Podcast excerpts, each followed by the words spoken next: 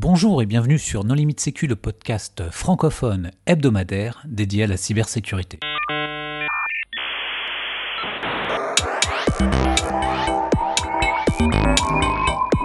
Alors aujourd'hui, nous recevons Vincent Balouet qui va nous faire un retour sur des exercices de crise cyber qui ont eu lieu à Paris et à Tahiti. Bonjour Vincent. Bonjour. Pour discuter avec lui, les contributeurs Non Limite Sécu sont Hervé Schauer. Bonjour. Nicolas Ruff. Bonjour et moi-même, Johan Hulot. Alors Vincent, est-ce que tu voudrais bien te présenter? Euh, oui, donc je, donc je m'appelle Vincent Balouet, j'ai un parcours euh, assez long euh, d'origine cybersécurité, enfin sécurité informatique comme on disait à l'époque avant que ça soit cyber. Donc j'ai commencé à bosser comme consultant en 91, ça fait un bon moment. je me suis occupé assez intensément du passage à l'an 2000 entre 92 et euh, début d'année 2000, au début comme consultant, puis au CLUSIF, puis au CIGREF, puis à la Fédération des assurances, puis au MEDEF, puis au cabinet euh, du ministre de l'économie à Bercy. Après ça, je me suis intéressé à d'autres crises que les crises cyber, euh, catastrophes naturelles, enfin des trucs non informatiques. on a eu le 11 septembre, enfin on a eu des choses importantes, et j'ai monté ma boîte comme font plein de gens qui s'appelle aujourd'hui maîtrise des crises. Et donc notre métier, c'est d'intervenir dans les entreprises et de les préparer au pire, notamment côté cyber. Alors, dans quelles circonstances euh, cet exercice a-t-il été réalisé? Alors, l'origine de, ce qui s'est passé là-bas, parce que ça peut paraître surprenant que euh, soit à Tahiti où on, réalise les premiers grands exercices, euh, enfin disons à grande distance, tout vient en fait d'une directive qui avait été sortie en 2015 par le ministre de l'Intérieur de l'époque, Bruno Leroux, qui enjoignait les préfets de région et les, les hauts commissaires et les préfets dans les dom-toms de réaliser des exercices de crise cyber. Inutile de vous dire qu'un préfet, ça a une formation assez large, mais euh, on, atteint si vite les limites sur le terrain cyber, et donc aucun n'a su vraiment s'y prendre, euh, qui, contracter, qui faire intervenir, pour faire quoi, euh, avec ou sans les entreprises, les collectivités, bref, ça n'a pas bougé. Le seul territoire qui a bougé, c'est la Polynésie. Et pourquoi la Polynésie? C'est parce qu'ils sont tellement loin de tout que la moindre catastrophe là-bas tourne tout de suite au vinaigre, puisque il y a 18 heures d'avion sur Paris, on est à 11 000 km du Chili et du Japon, Enfin, on est absolument perdu euh, de l'autre côté. C'est pire que la planète Mars.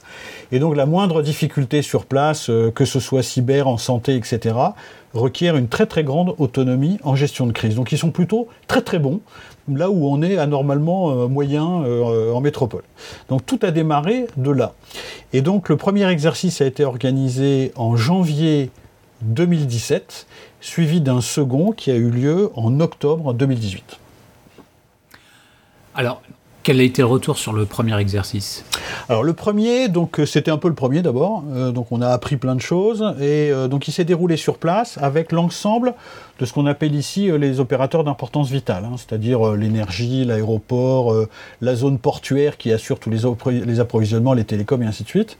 Et donc on a mis tout le monde dans une salle on a joué un exercice qui a, eu euh, duré 30 euh, heures non-stop, c'est-à-dire deux journées et une nuit sans dormir, donc personne n'a dormi. Et l'objectif était de jouer sur table un exercice de cyberattaque qui touche tous les ordinateurs qui ne sont pas à jour. Alors on n'a pas défini très précisément euh, le type d'attaque, etc. Mais enfin on a imaginé un truc qui aurait pu ressembler à un cryptolocker si on veut. Et simplement la cible, c'était les ordinateurs pas à jour. Voilà, tous ceux qui étaient parfaitement euh, up-to-date, on a considéré qu'ils étaient euh, étanches à ce genre de truc. Et tous ceux qui n'étaient pas à jour l'étaient. Alors au début, ça démarre lentement. Et puis au fur et à mesure, on avait de plus en plus euh, d'ordinateurs. Tout ça sur table, hein, on l'a annoncé sur un tableau. Hein, pour dire, vous avez 10% des machines pas à jour qui sont plantées, puis 20, puis 30, puis 50, puis les serveurs, et puis on continue comme ça. Et qu'est-ce que vous faites? Qu'est-ce que vous faites? Qu'est-ce que vous faites? Voilà. Donc c'était ça l'objectif. Donc en fait, c'est tous les ordinateurs plantés en fait. Bah, pas tous, tous, parce qu'il y en a d'abord euh, ceux qui étaient à peu près à jour et qui ont été coupés avant que ça, avant que ça crypte, parce qu'ils sont extrêmement prudents là-bas. Le moindre pépin, ils coupent tout. Beaucoup plus que nous. Oui, mais alors, Donc, euh, déjà, pas à jour, c'était uniquement du Windows. Euh, pas que, il y avait un petit peu d'Unix, enfin il y avait des choses comme ça, mais c'était pour l'essentiel de Unix. Mais par contre, c'est pas forcément le seul Windows pas à jour. il, y a des antivirus pas à jour. ça veut dire que tous les, toutes les machines sous vous partiez du principe que les machines sous Unix, pas à jour, étaient victimes d'un rançongiciel. Non, Unix c'était hyper, hyper collatéral. On il, y avait, il y avait quelques, quelques équipements. Le 99% du parc là-bas c'est du Windows. Et disons que les mises à jour sont assez, euh, assez anormalement peu faites, euh, notamment du fait des débits faibles avec le reste du monde. hein. Mais si on prend les infrastructures euh, vitales, euh, type télécommunications, etc., c'est quand même Ouais. un monde dans lequel il y a beaucoup d'Unix. Oui, alors ça c'est vrai. Et donc sur la partie flux data, ça a peu coupé. Enfin, ils ont dit qu'avec un, un scénario comme ça, ça couperait plutôt peu. En revanche, toute leur partie gestion, facturation, etc., enfin toute la partie euh, qui n'est pas euh, trafic, si on veut, euh, elle, elle, a été par terre assez vite. hein. Les administrations, les caisses de retraite, les banques. Dans les DAB, hein, les DAB, c'est très souvent du Windows. Les caisses chez les commerçants, c'est très important, ça, les caisses, parce que là-bas, il y a des hôtels. Et les hôtels assurent l'essentiel des rentrées des flux économiques. Euh, parce qu'il y a, euh, c'est le tourisme hein, là-bas, hein, l'activité numéro un. Alors si on ne sait plus encaisser l'argent à la caisse de l'hôtel, ça, va, ça tombe très très vite, euh, assez mal quoi quand même. hein. Donc il faut, il faut quand même réagir ainsi. L'hôpital est massivement Windows, massivement Windows. Donc, donc ben, en fait, tous les systèmes se sont arrêtés un par un. Et donc la question, c'est comment est-ce qu'on coordonne une vie sociale, économique, la sécurité du pays aussi là-bas, avec des machines en très mauvais état, euh, informer les populations. Enfin là, après, on retombe sur des, des- des basiques de gestion de crise euh, assez profonds quand même. mais ce, qui est, ce qui est intéressant là-bas, c'est qu'on ne peut pas Ouais. appeler au secours euh, Non. euh, la NSSI et on ne va pas trouver des, des sociétés capables d'intervenir pour réinstaller les systèmes. Et on ne peut pas non plus commander comme ça plein d'ordinateurs neufs préinstallés parce que de toute façon, il y a un délai pour que Alors, ça arrive à Tahiti. Alors c'est pas tout, oui c'est- presque ça, disons. Alors l'ANSI, oui, quand même, on peut l'appeler, ça, ça marche parce qu'il y a quand même des liaisons de défense qui passent par du satellite, donc euh, on sait faire. Euh, après eux, ils se mettent au travail et puis ils aident avec ce qu'on leur envoie. Euh, petite anecdote juste pour euh, bien comprendre la, notion de solidarité là-bas. Quand ils ont la moindre cyberattaque, ils ont un premier réflexe chez eux, c'est de débrancher et d'enlever sur les grappes de disques RAID un disque sur deux et de les envoyer illico presto à l'aéroport avant que l'aéroport ne ferme, pour que les pilotes emmènent ces disques-là et les emmènent à l'ANSI le plus vite possible avant que les Américains euh, ferment la ligne. Ce qui fait que l'ANSI, euh, 21 heures plus tard, ils n'ont plus qu'à envoyer des gendarmes à, Roissy, récupérer les disques, là ils ont les signatures et disons euh, peut-être vont-ils faire quelque chose, ou pouvoir faire quelque chose. Mais ça c'est leur premier réflexe. Et ça ils l'ont fait euh, sans même prévenir l'ANSI d'ailleurs. Ils ont établi des procédures qui sont extrêmement rapides et extrêmement solidaires pour pouvoir se sortir de là très rapidement. Donc l'ANSI, on l'a à peu près même quand ça va mal. En revanche, ce qu'on perd très très vite, c'est l'accès au cloud, euh, les mises à jour, euh, libérer des licences, tout ça, ça marche plus. Donc ils ont beaucoup de choses dans leur coffre. hein. Ils ont des vieux vieux vieux Windows, euh, des vieux pack Office qui datent d'avant la guerre. Enfin, c'est des trucs. Ils gardent tout précieusement pour pouvoir remonter des machines euh, en l'état euh, assez facilement. Et puis mais après, enfin, ils ont des- beaucoup des vieux- beaucoup de procédures dégradées. Les quoi. vieux Windows, de toute façon, si ça n'a pas été nettoyé, ils vont se faire recontaminer vite fait, bien fait. Oui, on est d'accord, mais ils, savent aussi travailler en local, dans des, sa- des- des salles déconnectées de tout, pour pouvoir faire tourner, bah, ne serait-ce que l'enregistrement bagage, et envoyer à la main euh, la, la passenger list aux autorités américaines pour que les avions décollent. Quoi. Donc ils, font ça euh, de manière hyper dégradée. Alors faut, faut comprendre aussi que là-bas, euh, la ville n'est pas importante, c'est des systèmes qui sont pas de taille super colossale. Les data centers, je les ai vus, c'est quand même des salles qui sont pas... C'est pas Equinix, hein, on est d'accord, donc c'est quand même des salles qui sont de taille moyenne, avec des serveurs de taille très raisonnable et des volumes de données qui sont extrêmement raisonnables. hein. donc euh, on n'est pas du tout, du tout, du tout sur une, une informatique continentale, hein, pour, pour faire clair. Mais ils ont des process bien rodés. Process, le mot est un peu anglo-saxonisé, mais disons le premier réflexe qu'ils ont, c'est de s'appeler entre eux. Dès qu'il y a un truc bizarre, ils s'appellent entre eux. Et puis faut, ce qu'il faut bien comprendre, c'est que la, la population des informaticiens est très réduite. hein. Là-bas, il y a en gros 100 personnes qui font tourner tout. Hein. 100 informaticiens, c'est beaucoup, c'est pas beaucoup. Et comme les gens tournent un petit peu, parce qu'ils ont, ont assez vite fait le tour de leurs questions, le RSSI de la boîte d'en face, euh, il, y a dit, il, y a, il y a un an, c'était votre RSSI à vous, si vous voulez. hein. Donc tout le monde connaît tout le monde, tout le monde sait comment tout marche. Et donc quand il y a la moindre absence, euh, euh, tout ceci est fait euh, avec des, en, en mutualisant au maximum les, com- les compétences, les connaissances, les matériels, l'assistance, tout ce qu'on voudra, tout ceci est mis en commun pour pouvoir euh, se récupérer. hein, mais d'un autre côté, il n'y a pas de backup, c'est-à-dire que tout est en un seul exemplaire. Enfin, je veux dire, l'OPT, ça fait tout, quoi. Ah bah oui, ils font tout, oui. Il n'y a qu'un câble qui relie avec Hawaï, hein, puisque tu connais bien la, région. Non, mais je... Euh, voilà, donc il y, a, des choses qui sont exemplaires uniques. il n'y a qu'un câble, donc... Euh. Oui, c'est exact. Aujourd'hui, ils ont un câble et le deuxième arrive en janvier dans, un peu plus d'un an. Mais, euh, mais oui, bien sûr, il y a des. C'est parce que c'est difficile qu'ils se dépêchent de couper ce qui marche encore pour pouvoir euh, éviter que ça soit crypté. Et, voilà. Alors je donne une anecdote juste pour bien comprendre. Hein. L'exercice, le premier, donc on a fait en 2017, en fait on l'a fait trois mois avant WannaCry. On ne savait pas, évidemment.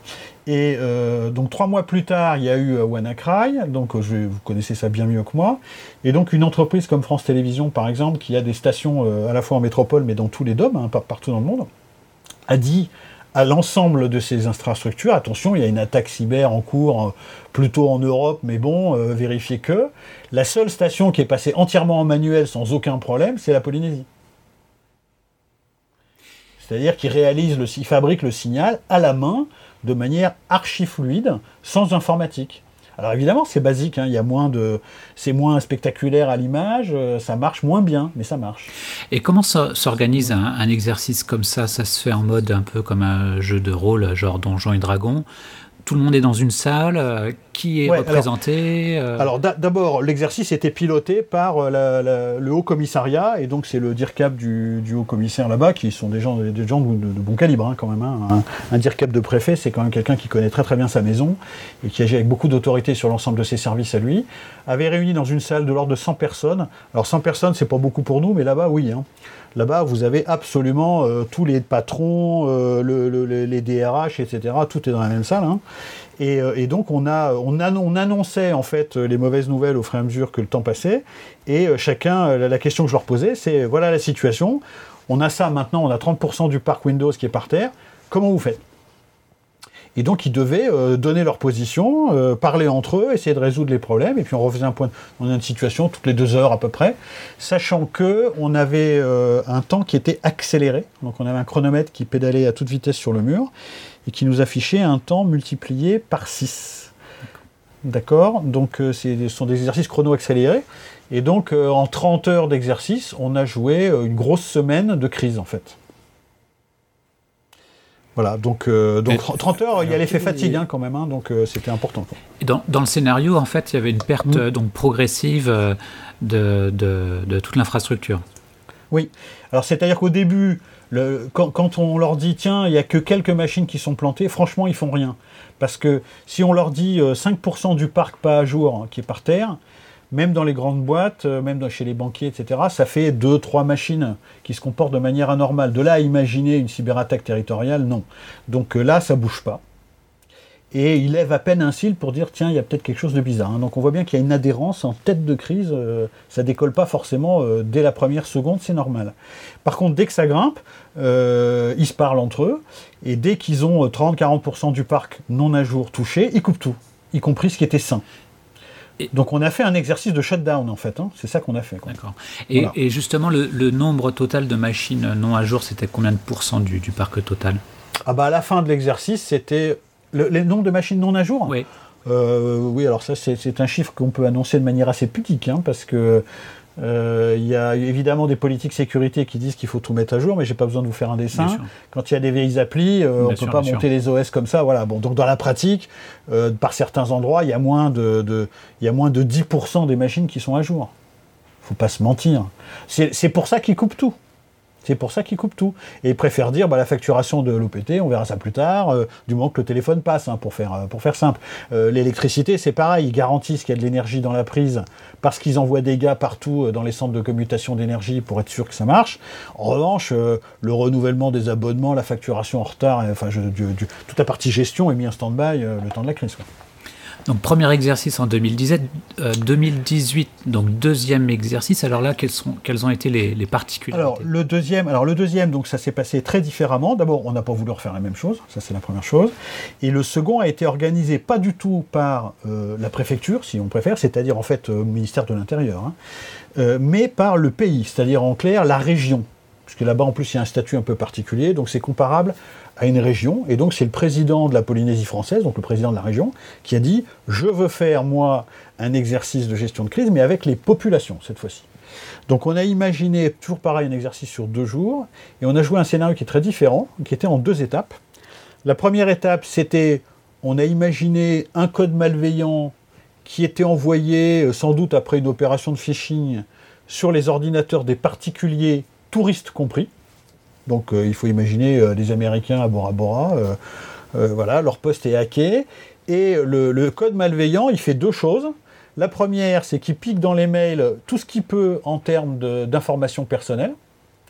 Donc euh, une confirmation de réservation, vous êtes dans la chambre 38, euh, voilà ma carte Visa, euh, des choses comme ça, ou dans l'historique de navigation.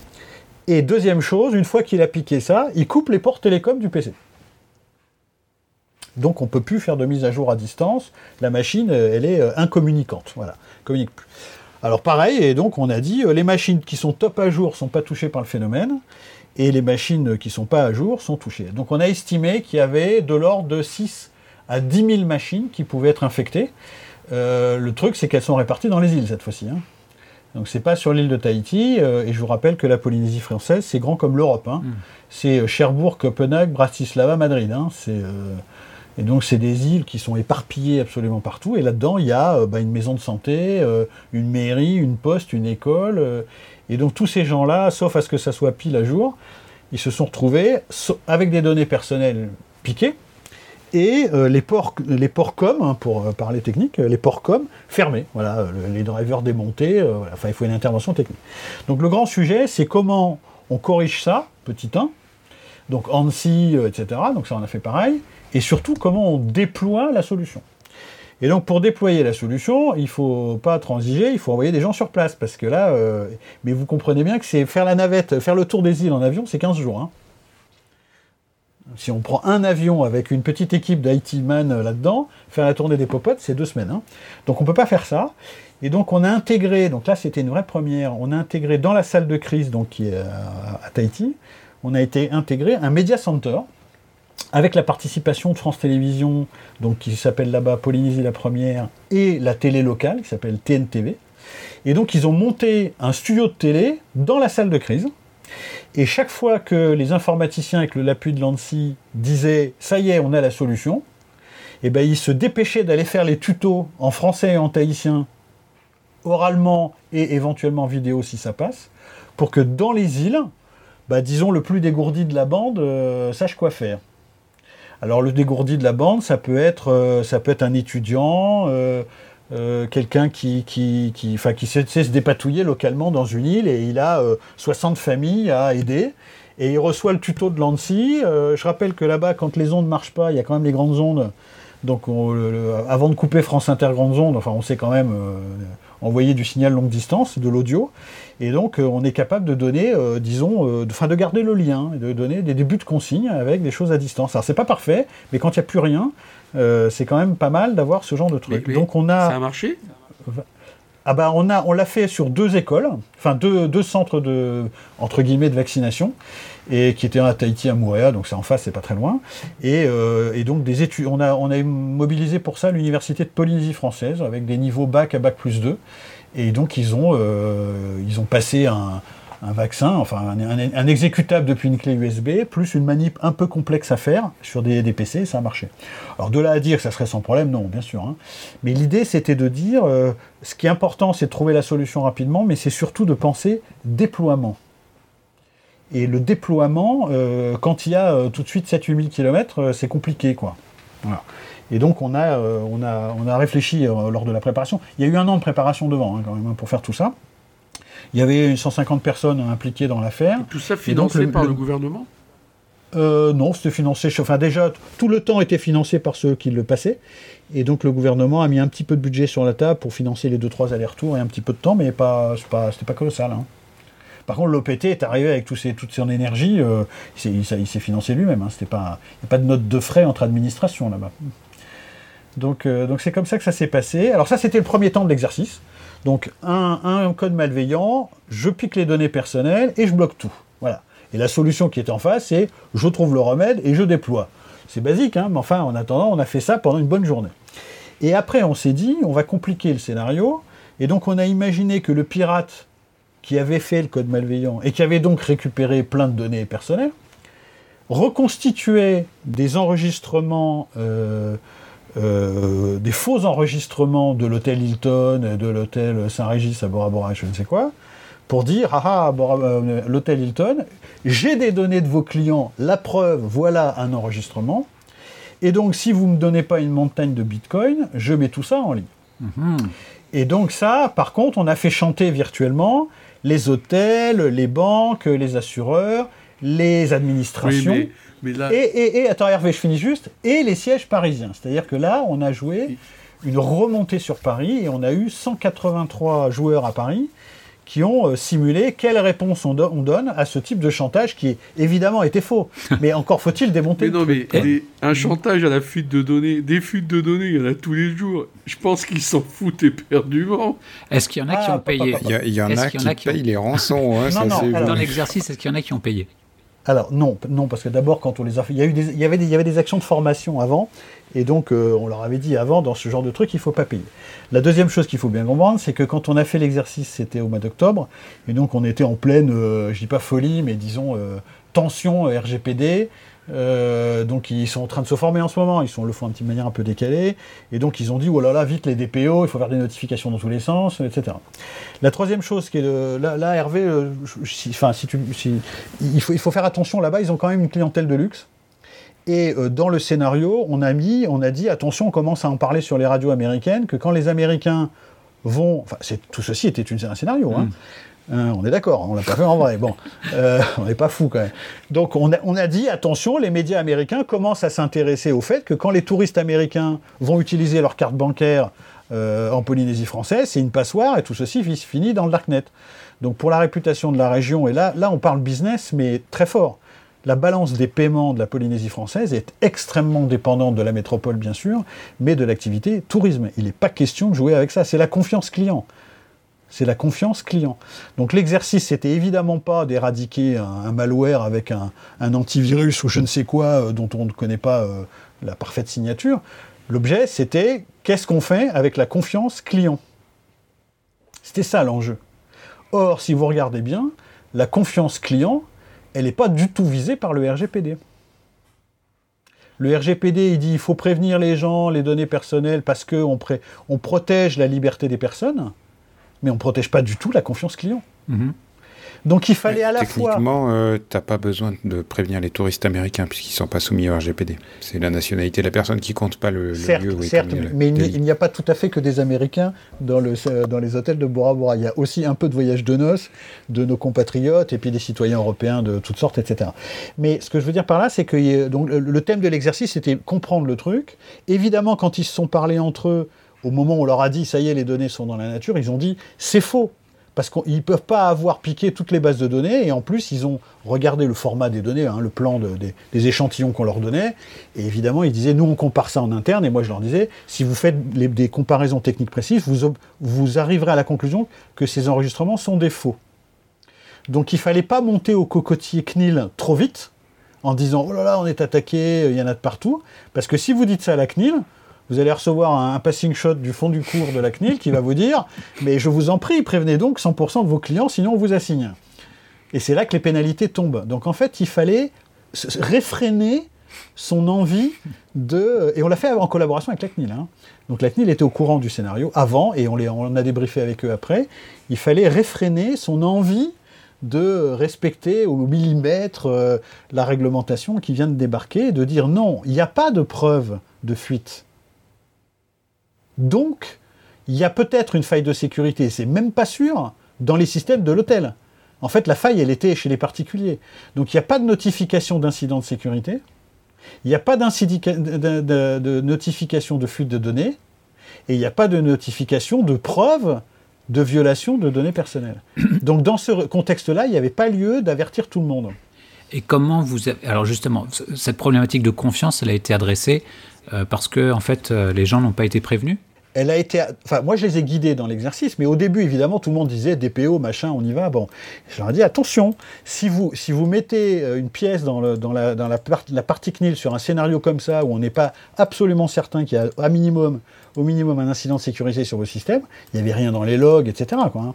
euh, donc, je leur ai dit faites attention, parce qu'eux, ils vont à la CNIL, mettez-vous à leur place. Ils vont dire ok, euh, respectez le, le, droit des personnes et vous faites des notifications à tout le monde.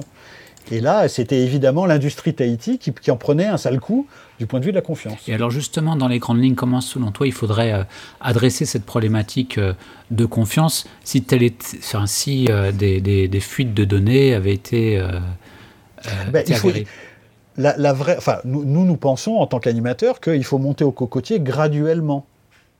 Il faut y aller étape par étape. On passe pas d'un état où tout va bien et on fait 100% de notifications sur tous les sujets, euh, tous azimuts, le plus vite possible, pour être dans les 72 heures. C'est pas comme ça que ça marche. Euh, les 72 heures, c'est à partir du moment où on a la preuve et on est au courant qu'il y a eu effectivement, effectivement, des violations de données et des diffusions à l'extérieur. Tant qu'on n'a pas ça, les 72 heures courent pas. Donc euh, il faut y aller doucement, il faut y aller grade par grade. Et l'intérêt, évidemment, c'est que le DPO, il parle aux autres DPO pour comprendre. Parce que tout seul, quand on est dans son bureau, on dit oh là là, qu'est-ce qui se passe? C'est difficile de prendre des bonnes décisions. Et tout l'intérêt d'être à Tahiti, c'est que le, moindre truc, il s'appelle entre eux. Donc évidemment, toutes les décisions étaient prises sur place, ensemble, et donc évidemment, il n'y a, pas a pas de DPO là-bas qui a dit Oh là là, c'est une catastrophe, je préviens la CNIL, et l'autre qui dit Pas du tout, c'est fake news. Ils ont tous joué une réponse cohérente par rapport à un scénario qui n'était pas ciblé, attention, hein. c'est un scénario indifférencié qui faisait chanter tout le monde. Alors le truc intéressant, c'est que euh, euh, on a fait jouer donc les, sièges parisiens. Alors, les sièges parisiens, pour faire simple, c'est quoi? Bah, C'est les sièges des établissements bancaires sur place, les assureurs, un petit peu les télécoms, pas mal d'administrations. Euh, je pense à la DGAC, Météo France, hein, c'est des gens comme ça. Et donc il y a 18 grandes, disons, entités parisiennes qui ont des intérêts sur place, pour résumer un peu les choses. Et donc sur ces 18-là, on avait 183 joueurs, c'est-à-dire des gens qui étaient intéressés à dire, ah bah tiens, euh, peut-être un scénario RGPD, c'est peut-être pas complètement idiot de regarder. Et en fait, ce qu'ils se sont rendus compte, c'est que les Tahitiens se coordonnaient beaucoup plus que ces 18 entités à Paris. Si on a un scénario de divulgation de données sur Paris, il y a assez peu de chances que la Société Générale appelle Météo France, quoi. Enfin, il n'y en a même aucune. Oui, voilà. Ou que la DGAC appelle euh, Total. À la rigueur, hein à la rigueur encore que, enfin encore, mais... tu peux avoir une toute petite coordination euh, au sein d'une profession. Et oui, d'une filière, d'une filière. Effectivement, et, mm. typiquement tous les DPO euh, des, banques françaises euh, se, connaissent bien. Donc tu, peux avoir ça, mais interprofession, c'est inenvisageable. Voilà, et donc on est bien tout à fait d'accord. Donc, donc par filière, on peut, on peut l'espérer mais euh, hors filière, euh, c'est juste mort, quoi. Et donc, en fait, euh, ce qui s'est passé dans l'exercice, c'est que, vu de Paris, les gens prenaient des... Et, après, c'était, bon, les Tahitiens, comment vous faites, quoi? Et donc les Tahitiens, ils ont dit, bah nous, voilà ce qu'on fait. Nous, d'abord, on a compris que c'était que les particuliers qui, qui, avaient été touchés. Donc, si vous avez les mêmes fuites chez vous, c'est donc vous avez peut-être des salariés ou des particuliers. Donc, on a fait des tutos. Les voilà. Servez-vous-en. Ce qui n'est pas quand même inintéressant. Alors, il y avait des tutos en tahitien, donc ceux-là ont moins servi, mais, mais plus sérieusement, il y avait quand même une dizaine de vidéos qui avaient été faites en disant euh, voilà, votre machine, c'est une vieille génération, faites ça, faites ça, rebootez, euh, faites démarrer, allez dans le BIOS. Euh, voilà, bon, c'est des choses assez simples pour un technicien, mais très compliquées pour un particulier quand mhm. même, hein, il faut faire attention. Donc, les tutos sont venus de Tahiti à la demande de Paris, quoi. ce qui était assez. qui manquait pas de C'était assez inattendu et intéressant en même temps. Mais comme là-bas, ils se connaissent bien, pour eux, c'était facile de, conseiller euh, finalement les, sièges parisiens en disant mais parlez-vous, euh, envoyez-vous des tutos, euh, surtout ne montez pas au cocotier du RGPD trop vite, parce que la confiance client à Tahiti, c'est vital. Alors que la confiance client dans tel ou tel bras administratif qui pilote des grandes infrastructures, c'est moins vital. Vous voyez ce que je veux dire? Le, salarié moyen d'une DSI à Tahiti est beaucoup plus sensibilisé à, ce qui fait rentrer de l'argent que euh, siège à Paris. C'est vraiment comme ça que ça se passe. Donc en fait, ce qui était très intéressant dans l'exercice, c'est qu'à la fin, on a eu un espèce de retournement de la situation, et où, euh, et, où en fait, il y a pas mal de bonnes pratiques qui sont remontées sur Paris, pour dire, bon, évidemment, tout ceci est traduit, et puis tout ceci était sur table, tout ceci était simulé. Hein. donc il y, a beaucoup, beaucoup, beaucoup de, de conditionnel dans ce que je viens de vous dire. Mais ce qui est très intéressant, c'est vraiment la solidarité là-bas qui est juste exemplaire. Est-ce qu'il y a un troisième exercice euh, prévu? Alors, pour l'instant, donc il est dans les cartons, mais pour l'instant, rien n'est arrêté. On n'a absolument aucun feu vert là-dessus, mais c'est un an de boulot à chaque fois, c'est pareil. Hein. Donc, euh, j'ai bon espoir que ça se fasse. Hein. Je, pense que ça va se faire. Je ne sais pas quand, mais ça va se faire. Si ça c'est avant la fin de l'année ou début de l'année prochaine, on verra. Euh, donc, l'idée, c'est de démontrer pour ce troisième exercice qu'on est capable de faire collaborer un SOC basé à Paris, c'est-à-dire un SOC tel qu'on les connaît euh, dans l'industrie, mais au lieu de, pour les gros, ils sont armés en général en follow the sun avec euh, des installations dans les Amériques, en Asie euh, du Sud-Est, puis en Asie centrale, en Inde, puis après en Europe, hein, pour pouvoir assurer une couverture H24 euh, sur les opérations SOC. Là, l'idée, c'est de faire du SOC Paris-Tahiti, et donc de rester, de profiter du décalage horaire 12 heures, et de rester sur sol français. Donc on reste entièrement souverain. Euh, l'intérêt, bien entendu, pour une entreprise basée à Paris, c'est que plutôt que payer à prix d'or avec un turnover absolument monstrueux, euh, des ingénieurs et des techniciens qui vont euh, se désocialiser pour travailler en pleine nuit, euh, dans un SOC euh, peu fréquenté. Euh, enfin, ils sont, c'est, compliqué de travailler la nuit, hein, c'est difficile. Hein. les gens en ont vite marre. Donc l'idée, c'est de les envoyer à Tahiti et de dire, mais non, il suffit de travailler le jour, d'aller le week-end, aller faire du surf et de la pêche au, et de la pêche au mérou, et, de, et, c'est quand même nettement plus agréable. Quoi. Donc on va vérifier, on va regarder si cette petite équation horaire fait sens, et si on est capable de faire travailler intelligemment un SOC dont une partie serait en métropole et une partie serait là-bas en simulant euh, une attaque prétexte. Après, c'est pas ça qui est important. Je pense que tu vas donner des idées à pas mal de gens. Hein, euh. Mais c'est le but.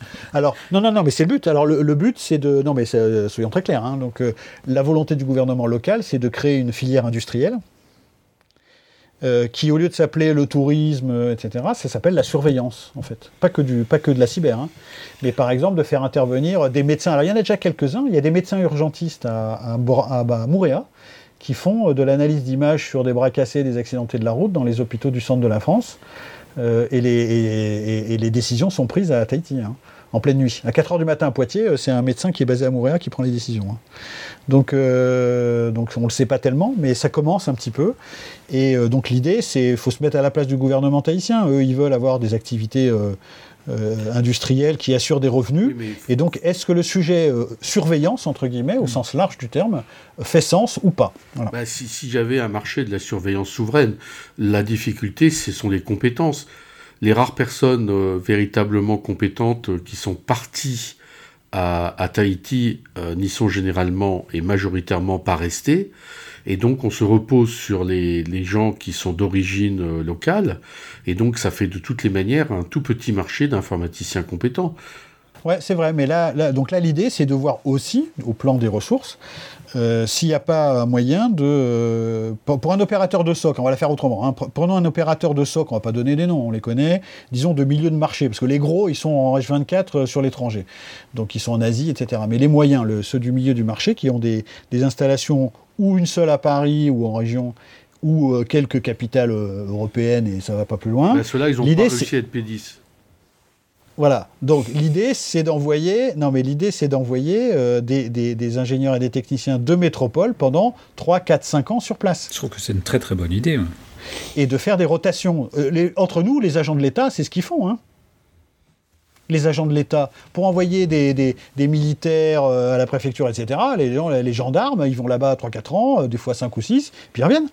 Donc l'idée, au lieu de travailler à la nuit, euh, il faut aller. Oui, ils changent, après ils passent à Nouméa, puis après à La Réunion, puis à Mayotte, puis etc.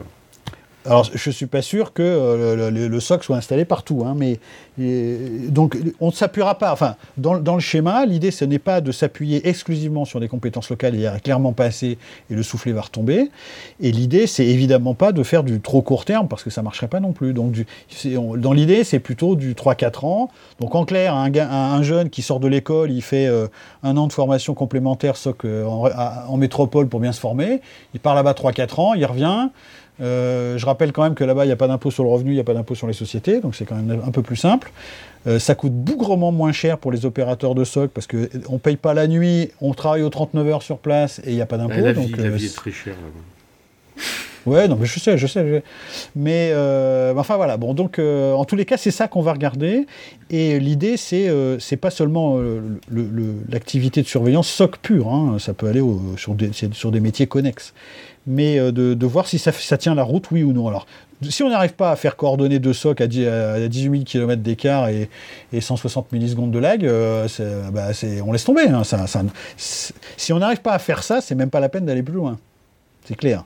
Euh, donc c'est la première étape et on va voir si on est capable de le construire. il y a aussi un problème d'investissement. Qui, va, qui va faire cet investissement? Ah mais là on est sur un sujet d'aménagement du territoire.